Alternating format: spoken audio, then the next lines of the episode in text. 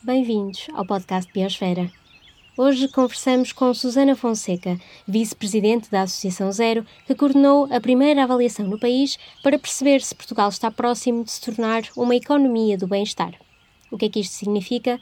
Que um país deixa de se orientar pelo crescimento económico, prestando menos atenção ao PIB, por exemplo, e mais a decisões que contribuem para o bem-estar da população e do planeta. Em 58 indicadores, como a taxa de pobreza, a dependência energética ou a pegada ecológica, Portugal teve 43 avaliações negativas, 8 neutras e apenas 7 positivas. Vamos ouvir o retrato do país feito por Susana. Aqui várias coisas que quero abordar, mas talvez comecemos então pelo, pelo contexto deste relatório que foi apresentado hoje, uh, com, com a visão para 2040 uh, para uma economia do bem-estar uh, em Portugal. Qual é essa visão que, que criaram? Bom, de facto, eh, só falando aqui um bocadinho do processo, não é? Eh, nós começámos em junho de 2021 com uma conferência onde trouxemos representantes da OCDE, da Wellbeing Economy Alliance, do governo da Escócia, que é um dos países que já está a trabalhar para, para implementar este conceito de economia do bem-estar, e, e tentámos, de facto, começar a criar aqui um bocadinho o debate público, mais a nível político e de, de organizações, não tanto ainda para o cidadão em geral, mas um debate um bocadinho sobre, sobre esta necessidade de nós fazermos uma reflexão sobre uma economia do bem-estar, porque uh, todos estes países têm estado a fazer este, este caminho para, para uma economia do bem-estar, têm-lo feito baseado em processos de participação muito hum, profundos, não é? Ou seja, a ideia é para nós percebermos qual é a visão que queremos para um país, um dado país, pode ser Portugal ou outro, é importante ir ouvir as pessoas, diferentes grupos sociais, diferentes partes do país, com diferentes interesses, para ter particular atenção também a ir àqueles grupos que normalmente não têm tanto espaço, não têm tanta voz em termos de participação, um, e portanto, para depois podermos ter de facto uma visão para um país, não é? Pronto aquilo que nós fizemos em Portugal, portanto, começámos com esse debate, depois a seguir avançámos para quatro workshops, onde reunimos um conjunto alargado de entidades, eh, de diferentes quadrantes da sociedade civil, Uh, e aí estamos a falar mais ou menos de 31 organizações, portanto 50 pessoas, mas 31 organizações, e ao longo daqueles quatro workshops nós tentámos simular um bocadinho o processo de uma, de um, desse tal debate nacional, não é? Não olhamos para esta visão ou para este documento como sendo o documento que realmente espelha a realidade portuguesa, um, mas é uma aproximação, é demonstrar que é possível de facto nós reunirmos diferentes interesses, diferentes visões e tentar criar uma visão conjunta. E aquilo que nós também nos temos estado a perceber é que, olhando para a nossa visão, olhando para as visões de outros países onde este processo já decorreu, normalmente as coisas não variam muito, não é? Ao fim e ao cabo, o toda a gente tem o desejo de viver numa sociedade que seja mais sustentável, que seja mais. Um, onde se sinta mais reconhecido enquanto cidadão ou cidadão, onde o trabalho seja digno, onde a pessoa sinta que de facto é respeitada. Um, que tenha a sensação também de viver em segurança, viver em, em harmonia e em, e em, conexão com os outros em seu redor, com um bom acesso à saúde e principalmente ter também a componente, ter a possibilidade de ter vidas saudáveis. E a, nossa, e a visão a que se chegou é um bocadinho essa, não é? Portugal em 2040 providencia um, um, de facto um, um, estilo de vida ou, ou a possibilidade de cada pessoa que vive aqui em Portugal poder viver dentro destas condições, mais conectada com os outros, em harmonia com a natureza, eh, porque obviamente aqui a economia do bem-estar tem um aspecto interessante que é é um conceito pensado para as pessoas, não é? É, é muito a questão de, de dar à economia o papel que ela teve no seu início, que era estar ao serviço das pessoas, porque a economia só, só faz sentido para as pessoas, não é? Porque se nós olharmos até para os, para os pilares do desenvolvimento sustentável, os três, os mais comuns, não é? A economia, a parte económica, social e ambiental. O ambiente é a base. Sem ambiente não temos nada, não é? Porque não há vida sem ambiente. Se nós não tivermos ar, se não tivermos água, se não tivermos solo, não há vida. Portanto, essa é a base que nós temos que cuidar. Depois, sobre essa base, as espécies, a vida floresce, não é? Ah, e, portanto, aí as pessoas, existem as pessoas e a economia só vem a seguir. Não é? Porque a economia sem pessoas também não, não faz sentido. Portanto, é dentro desta lógica de organização de prioridades que a economia do bem-estar funciona. Ou seja, tem a noção que nós temos que cuidar da base, porque senão não conseguimos ter qualidade de vida, não conseguimos ter bem-estar, mas depois é refocar a economia naquele que é, que é a sua essência, que é providenciar aquilo que, é, que as pessoas necessitam dentro do respeito pelos limites do planeta, sempre tendo esta, eh, fechando o ciclo, vá, digamos assim, não é? Pronto.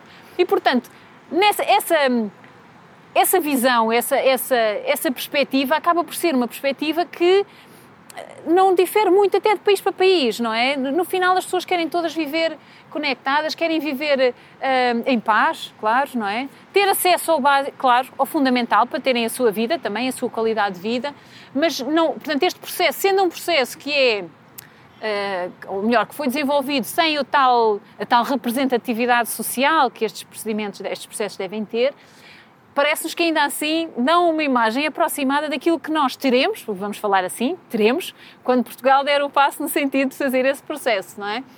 Depois desse processo, portanto, construímos a visão, em que pensámos um bocadinho nos tais estratégicos que podíamos chegar e até chegámos a debater o que é que devíamos avaliar, portanto, não chegámos aos indicadores, mas chegámos àquela componente, um dos, dos workshops foi mesmo sobre isso, não é? O que avaliar, como avaliar, que critérios ter, uh, e de facto chegámos então aqui a, a, a este passo seguinte, que foi procurar, pegando nos tais eixos estratégicos e respeitando a visão, encontrar indicadores que nos permitissem fazer uma avaliação regular de como é que Portugal está em termos de economia do bem-estar. Pronto, e, e esta é a primeira... acabaram por uh, avaliá-los uh, com, lá está, com as carinhas, não é? Com exatamente, exatamente. uma avaliação positiva, uh, neutra, mais ou menos neutra e ou, negativa. ou negativa. E com base nos indicadores que avaliaram, não há muitas razões para sorrir não, em relação a Portugal. Não há, não há. Nós também fizemos a comparação com a União Europeia, eu, uh, porque aqui também houve uma dúvida, que é, fazíamos com a União Europeia ou com a OCDE, dependendo da fonte da, da, do próprio indicador, ou fazíamos com o melhor que tinha melhor desempenho na União Europeia, não é? Porque nós estamos no espaço europeu. Pronto, e aí se calhar as carinhas ainda ficavam mais desesperadas e, portanto, acabámos por fazer com a média europeia, que esconde muitas coisas. As médias escondem sempre muitas coisas, os próprios indicadores escondem muitas coisas, não é? E os indicadores, como hoje vimos também aqui na sessão, são apenas um, um elemento. Portanto, isto aqui é, é, nós, estamos, nós estamos a tentar, ao fim e ao cabo, alimentar o debate sobre a relevância do conceito para o nosso futuro comum. E, portanto, fazer esta avaliação, esta primeira avaliação, que é pegar nos tais indicadores, é, foi de facto um caminho que nós encontramos para continuar a manter aceso este debate até que de facto haja uma digamos assim, uma, uma adoção por parte do, do país, da Assembleia da República ou do, do, do, partido que esteja no governo, uma assunção de que este é um objetivo e, portanto, se inicia o tal processo. No fundo, definir uma métrica também para se evoluir a partir Exatamente, mas pronto, é uma métrica que é uma primeira abordagem. Já aqui, durante as conversas, eh, já, já houve pelo menos duas sugestões de outros indicadores que podem ser relevantes, porque a ideia não é ter muitos indicadores, portanto, há países de facto que têm baterias muito grandes, não é tanto essa a nossa ideia, é ter um conjunto de indicadores eh, que seja suficiente para dar uma imagem e, e nos permita perceber se estamos aí no bom sentido ou não, não é? Ao fim e ao cabo, esta é a primeira, se calhar daqui a dois anos, isto também não nos parece que vale a pena estar sempre, porque muitas vezes promover o bem-estar também não é uma coisa que se consiga, ou promover uma economia do bem-estar não implica transformações na forma como as coisas são feitas, que não é, ocorrem de um ano para o outro, não é? Pronto. E, portanto, e também às vezes a própria regularidade da atualização dos dados também não é grande e, portanto, uh, provavelmente daqui a dois anos voltaremos a fazer, para o ano vamos ter que pensar noutras iniciativas para tentar manter vivo este, este tema, não é? Mas, de facto, uh, esta avaliação recorrente parece-nos importante, mas vamos melhorar também a bateria de indicadores, trabalhando agora também, já sobre uma base, que é sempre mais fácil do que chegar aos, aos nossos colegas de outras organizações e dizer, ah, agora precisava mesmo era aqui de um conjunto de indicadores para avaliar isto. Não, nós já temos uma base, fizemos esse trabalho de casa e agora a partir daqui continuamos a construir com todos aqueles que estejam interessados em, em contribuir com, com sugestões de indicadores, porque de facto, também foi falado aqui, não é? Os indicadores, para além de serem apenas um, um, elemento, porque o importante é aquilo que se está a fazer no terreno e depois, uh, depois também tem muitas limitações, não é? Porque uh, mesmo não sendo a comparação com a média europeia, o próprio indicador é sempre uma, uma agregação de dados que depois muitas vezes esconde diferenças, por exemplo, em, termos regionais. Nós víamos isso, por exemplo, na questão da escassez de água, um, em, em, que, de facto, uh, a nível nacional dá uma preocupação baixa, moderada, mas que, obviamente, dependendo das regiões do país que estamos a falar, podemos ter uma, uma, um problema gravíssimo ou um, ou um não problema, não é? Dependendo das, das, das bacias. Pronto, e, portanto, este, estas dificuldades também de trabalhar com os indicadores uh, é algo que... Te, que existirá sempre, porque o indicador não é perfeito, portanto é sempre uma aproximação, mas parece-nos que é um passo importante para conseguirmos também ir avaliando como é que estamos a evoluir enquanto sociedade. É por isso que os, os Objetivos de Desenvolvimento Sustentável têm uma bateria de indicadores, é por isso que, por exemplo, o índice de do well-being, portanto, de, de, do bem-estar da, OCDE também tem um conjunto de indicadores, portanto, é, vamos avaliando dentro da possibilidade, não é? Uh, uh, com, por, uma, por aproximação. Temos sempre que ter essa noção que é sempre por aproximação à realidade e não à realidade em si. Uhum. Com base nesta análise, que, que como disse, avalia vários uh, fatores, vários setores da, da sociedade, um, ehm, quais são as principais uh, falhas uh, de Portugal? Bom, é, é, claramente, isso também foi aqui muito referido, não é? Há, um, há, um, há uma área das desigualdades salta sempre muito à vista, não é? Salta nos indicadores, salta nos, nos inquéritos que são feitos, uh, sempre que se fala de sustentabilidade, sempre se fala de qualidade de vida, de, de bem-estar, há, há muito esta noção que Portugal até não é, se calhar lá está, é uma sociedade que até é relativamente segura, as pessoas sentem que é uma, uma sociedade relativamente segura, para já pelo menos, uh, mas, mas que de facto depois em termos, há muitas desigualdades sociais, as pessoas sentem que, que não se tem conseguido ultrapassar estas desigualdades, ou seja, existiam e continuam a existir e às vezes até se tem a sensação que podem estar até a ser agravadas, não é? Houve uma dada altura em que houve, por exemplo, eu recordo-me de ver um indicador, não, não, não, não estamos a usar aqui, mas um indicador da OCDE uh, sobre a questão da, da, própria reprodução social da pobreza e, e, e do, próprio, do próprio acesso um, por exemplo, a, a, eu recordo, me na minha geração houve um salto qualitativo muito grande. Houve muitas pessoas que acederam, por exemplo, ao ensino superior, portanto, dos anos 70, não é? Um, e, e, portanto, deixou de haver aquela reprodução de que se eu nasço numa família que só tem o primeiro ciclo, eu hei de crescer e ter o primeiro ciclo, ou ter o segundo, ou chegar ao terceiro, mas não, não, não chegar à universidade. E houve, de facto, ali um período na nossa história em que nós, nós conseguimos dar esse salto uh, qualitativo. Uh, e quantitativo até, se quisermos, não é? em termos de número de pessoas que... Uh, e, e, e, portanto, o que as pessoas acho que às vezes sentem é que estas coisas estão um bocadinho a regredir, não é? E, e se calhar foi mais fácil para mim estar no ensino superior, mas vindo de uma família que não tinha muitos meios, do que é hoje para pessoas que tenham nas mesmas, nas mesmas condições, porque nem sempre, lá está, agora há propinas, na minha altura não havia propinas, portanto, depois às vezes há outros fatores que são introduzidos e que dificultam. Portanto, eu acho é que há uma certa noção na sociedade, e os, os indicadores espelham isso, que nós não estamos a conseguir resolver aqueles problemas de fundo. Porque, obviamente, a quem, a quem tem dificuldade em viver com o rendimento que ganha, nós não podemos propriamente ir falar-lhe de Quer dizer, nós podemos falar, a pessoa não está é muito aberta, não é? A outro tipo de preocupações, a outro tipo de. Às vezes até lá está, o, o tempo que se falava aqui, que era importante para nós podermos promover uma economia do bem-estar, que é uma economia muito mais conectada com, com, quem, com quem está ao nosso, à nossa volta, necessita de tempo. Ora, quem não tem rendimento suficiente para viver, não, não, tem tempo, não é? Porque está constantemente preocupado ou está a tentar fazer mais qualquer coisa que ou tem mais do que um trabalho, ou, ou, ou mesmo que tenha tempo, não consegue, não tem disponibilidade mental, podemos dizer quase, não é? Cognitiva, para pensar noutras coisas mais construtivas. E, portanto, temos que resolver essa componente de base para depois podermos evoluir também. E, e, ainda estamos a falar de valores significativos em determinados indicadores, não é? Por tentar aqui a dizer nenhum em particular, há de facto ainda essas questões das desigualdades de, e o próprio reflexo, por exemplo, que o, o estatuto socio, uh, sim, socioeconómico e cultural do, da família, de onde provém os alunos, depois tem também no seu próprio desempenho uh, uh, académico, vá até numa, num formato mais, mais podemos dizer, mais uh, formal, um, e, e, os indicadores espalham bem isso, não é? Uh, a própria desigualdade entre o rural e o urbano, já sabia também, quer dizer, lá está, os indicadores espalham a realidade, a realidade das pessoas, mais nós já temos uma percepção de como é que as coisas estão a decorrer. Depois há outra área também bastante podemos dizer que o nosso desempenho é, é mau, eh, ou muito pouco positivo, que é a área também do uso dos materiais, não é? que é um elemento fundamental para o nosso futuro, que é nós conseguirmos usar os materiais, os recursos que estamos a mobilizar de uma forma cada vez mais eficiente e mais eficaz, e só usá-los para aquilo que são realmente necessários, e nós temos taxas de circularidade dos materiais baixíssimas, muito abaixo da média comunitária, que já é ela muito baixa, não é? Pronto. Portanto, estamos mesmo a falar de um mínimo. Uh, temos falhado constantemente, todas as, uh, ano após ano, ou melhor, década após década, temos falhado todas as metas de prevenção de resíduos, bem pelo contrário, temos aumentado, ao, ao passo, exemplo, na, Europa há alguma estagnação.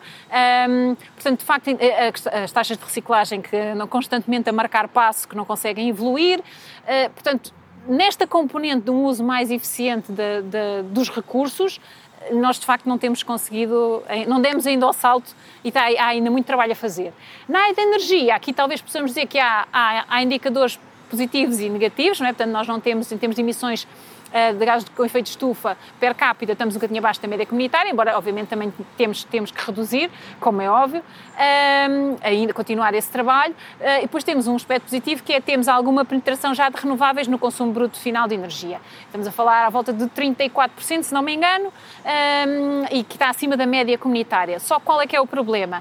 É que nós temos ao mesmo tempo temos mais renováveis a entrar do que a média comunitária, somos mais dependentes do exterior, porque tudo aquilo que não é renovável, todas as outras fontes, nós temos que as ir buscar ao exterior e, portanto, temos uma dependência energética superior à média comunitária, porque há muitos países na Europa que têm outras fontes, pronto, que nós queremos também não, não ter que usar, não é? Que são as fósseis normalmente, mas que têm outras fontes e que, e que mobilizam e, portanto, não estão tão dependentes do exterior. Nós temos esta dependência e é, e é uma fragilidade grande e por isso é tão importante nós apostarmos cada vez mais uh, nas renováveis, muito embora seja também importante não estarmos sempre com aquela ideia de. Uh, que vamos conseguir também crescer indefinidamente na produção renovável, não é? Porque essa ideia que agora podemos ter tudo o que quisermos uh, em termos de instalações industriais, ou que seja, que vai ser tudo através de energias renováveis, a energia renovável tem que ser produzida como, a, como, como as outras. Precisa de espaço para ser produzida e, mais do que isso, precisa de muitos materiais.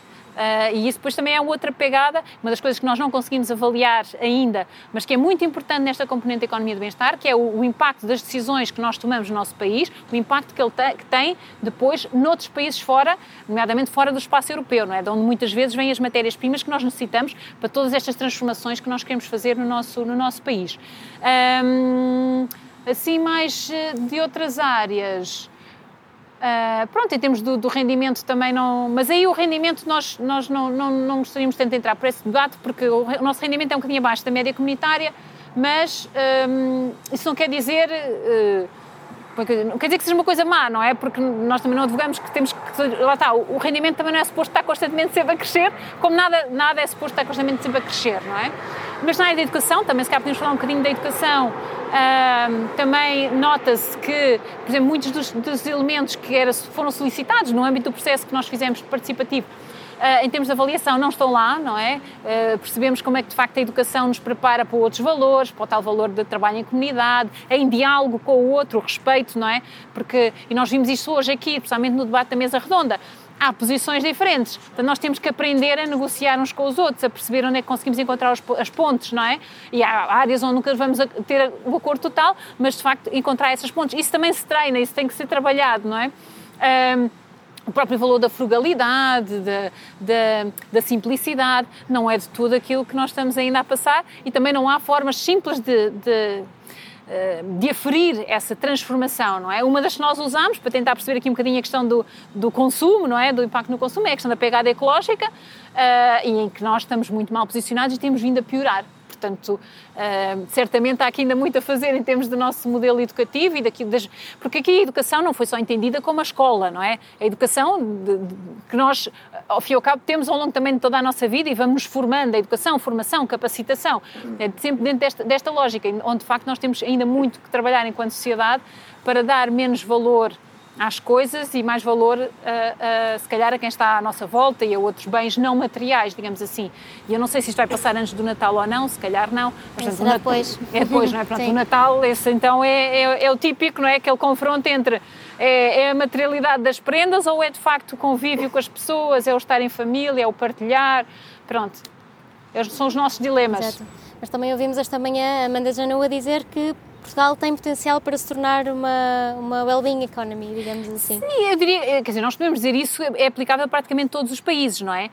Seguirão é um caminho diferente. Uh, o exemplo que ela deu até de Moçambique, por exemplo, não é? que é um país onde aqui nós falamos, uh, debatemos a questão do crescimento, não é? Dizer, será que podemos crescer mais? Se calhar não precisamos crescer, precisamos é de redistribuir de forma diferente, precisamos de, não é, de tentar mais falar em prosperidade do que em crescimento. Mas em Moçambique, se calhar ainda vamos ter que ter crescimento económico, não é? Para conseguir também dar o mínimo indispensável àquelas, às populações.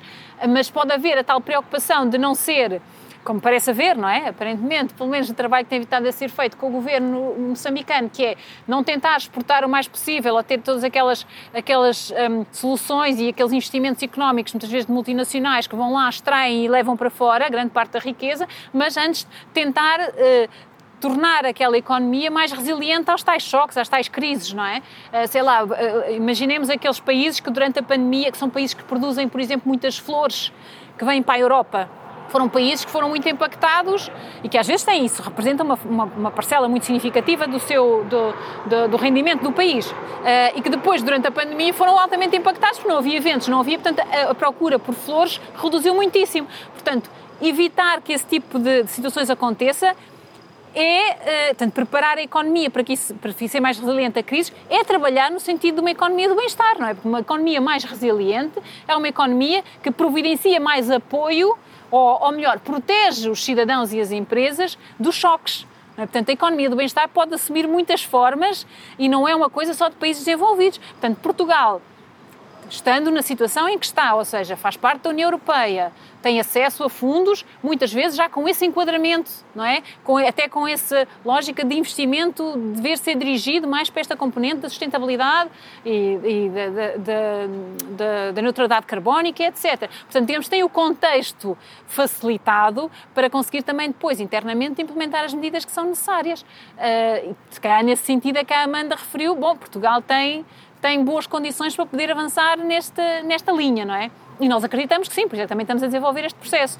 Eh, mas acreditamos também que este é um processo que pode ser desenvolvido em diferentes países. Veja o caso do Butão, não é? Que é um país pronto, que, que, está, que está noutro nível de desenvolvimento, que há muitos anos tem, é considerado o país mais feliz, não é? tem o um indicador também da, da própria felicidade e, e, que tem trabalhado nesse sentido, mas que também tem as componentes do crescimento, como é óbvio, não é? Porque é um país que está noutro nível de desenvolvimento. Uh, mas que às vezes também é muito importante, eh, às vezes não é, é sempre muito importante, é conseguir perceber para onde é que se está a crescer. Está-se a crescer para quê?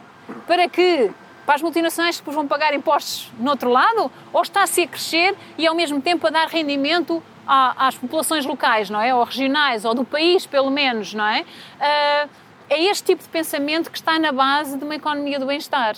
É, é de, de origem, as ações que são desenvolvidas serem uh, serem-no de forma a evitar os impactos negativos, seja em termos de desigualdade na distribuição do rendimento, seja em termos de, de destruição de, de, da, da natureza, etc. Só para, se quer, eu agora dava aqui o exemplo de Gales, que eu acho que é um exemplo bastante bom. Portanto, o país de Gales é um dos países que está, faz parte da rede WeGo, portanto, o Wellbeing Economy Governments. É um dos países que está a avançar também nesta lógica de implementar a economia do bem-estar no seu, pronto, no seu espaço. E recentemente eu ouvi a história contada por aquela que é a representante das gerações futuras, que é quem está, é a guardi, podemos dizer que é a guardiã da, da, desta ideia da economia do bem-estar no país de Gales. E ela contou-nos contou uma história muito interessante, que era numa dada altura estava a ser pensado um investimento numa via, numa terceira via, eh, numa autoestrada, porque havia problemas de tráfego, tanto muitos engarrafamentos, etc. E era um processo que já estava bastante avançado. E ela uh, decidiu ir ter até com o Primeiro-Ministro uh, e avaliar aquele investimento, que era um investimento muito significativo para o país, que o país não é de grande dimensão, uh, e avaliá-lo à luz dos, das seis, que eles, eles identificaram seis grandes áreas relevantes em termos de economia do bem-estar, e quando os foram avaliar, começaram a pensar: ok, então vamos construir aqui mais uma faixa. Qual é o impacto que isso vai ter numa das dimensões que é a dimensão da saúde, e nomeadamente o combate à obesidade, porque eles tinham problemas graves de, de, de, de obesidade e, portanto, queriam resolvê-los ia ter o um impacto negativo, não é? As pessoas iam andar mais de carro, ia facilitar a utilização do transporte público, uh, uh, privado em vez do coletivo, onde normalmente, quando anda transporte coletivo, tem sempre que andar um bocadinho mais, portanto faz mais exercício. Depois, em termos de resiliência climática, também, obviamente, não ia ajudar, porque a, a, apoiar era que mais pessoas andassem de carro para um lado e para o outro. Numa, ainda numa outra dimensão, que tinha mais a ver até com a questão social, eles, eles sabiam que a população mais pobre, 20% nem sequer carro tem. Portanto, eles iam estar a fazer um investimento que ia de novo servir os interesses daqueles que já são mais privilegiados. E, portanto, decidiram não avançar com a terceira, uh, com a terceira via. Apostaram antes na, na, em melhorar a rede de transportes uh, públicos e têm até, o, dizem, referem ser o único país no mundo que tem uma moratória à construção de novas vias rodoviárias, porque de facto perceberam que a aposta no transporte coletivo também é uma aposta em maior igualdade e maior redistribuição ao fim e ao cabo da riqueza. Nós temos investimento público, que ao ser investido, em vez de numa, numa faixa uh, rodoviária, é investido em transporte público, acaba por beneficiar muito mais pessoas e, principalmente, acaba por beneficiar aqueles que são os menos beneficiados na sociedade hoje em dia. E é isso que a economia do bem-estar procura fazer, é ir de base, ser muito mais redistributiva, não é só distribuir o dinheiro diretamente, é, é redistribuir através dos investimentos que são feitos, para quem é que são feitos e quem é que vai usufruir deles. Uh, e, portanto, é muito esta lógica de um pensamento muito mais integrado, uh, mas para, para o qual é, é, necessário que haja visão política, não é? Nós temos de ter políticos que tenham esta capacidade de ver e de entender que tem que se fazer diferente, que nós não podemos decidir da mesma forma e com projetos como temos decidido até agora, porque senão vamos estar muitas vezes a, a privilegiar aqueles que já são os mais privilegiados e nunca mais vamos resolver os tais problemas estruturais de desigualdade que os indicadores nos demonstram e que causam tanta insatisfação social, porque causam não só nas pessoas que estão nessa situação, que obviamente não estão bem, mas causam também no resto da sociedade, não é? Aquela percepção de que nós não vivemos numa sociedade que promova o bem-estar de todos, que há, que há aqui um, um, grande risco de exclusão de uma parte significativa da população. Fora depois outros, outros impactos que pode ter em termos da própria segurança e etc, não é? Acabaram por uh, retirar o, o, PIB destes indicadores Sim. e, portanto, qual é que deve ser uh, a medida uh, do nosso do bem-estar de uma sociedade? Não, não há uma, não é? Portanto, o problema com o PIB é, é que muitas vezes o PIB é usado como o único indicador para, para avaliar o país. Ou seja, é o que entra nos debates públicos, é o que é falado, uh, uma, mais falado, mais valorizado socialmente, não é? E aquilo que nós precisamos é de ter mais indicadores a entrar. Claro que há alguns índices interessantes, não é? Ou aquele indicador do progresso genuíno, etc. Há outros indicadores, sendo só um valor, se quisermos, um, uh, ah, há outras formas de aproximação. Mas aquilo que até, e isso vê-se pelos países que já estão a fazer este caminho, não há um indicador há vários, não há? Há, há vários indicadores por diferentes áreas e nós temos que ir avaliando uh, esses, esses, diferentes indicadores. Portanto, nós não defendemos que agora, em vez do PIB, vamos usar uh, um outro indicador qualquer. Aquilo que defendemos é que, em vez de darmos tanto espaço e tanto peso ao PIB e ao crescimento do PIB, possamos também dar mais espaço a outros indicadores que são relevantes e que nos dão uma imagem também de outros setores muito importantes para, para o nosso desenvolvimento enquanto país e não só especificamente o PIB, porque o PIB, um ano em que, por exemplo, tínhamos mais incêndios, o PIB pode subir. Só que nós temos perdas enormes em termos naturais e às vezes, muitas vezes, até em termos humanos, não é? Obrigada por ter ficado connosco. Consulte o relatório completo no site da Associação Zero para saber mais. Até ao próximo episódio. Seja biopositivo. Na próxima semana teremos novo podcast. Siga-nos no Instagram e acompanhe as novas reportagens do Biosfera no Facebook.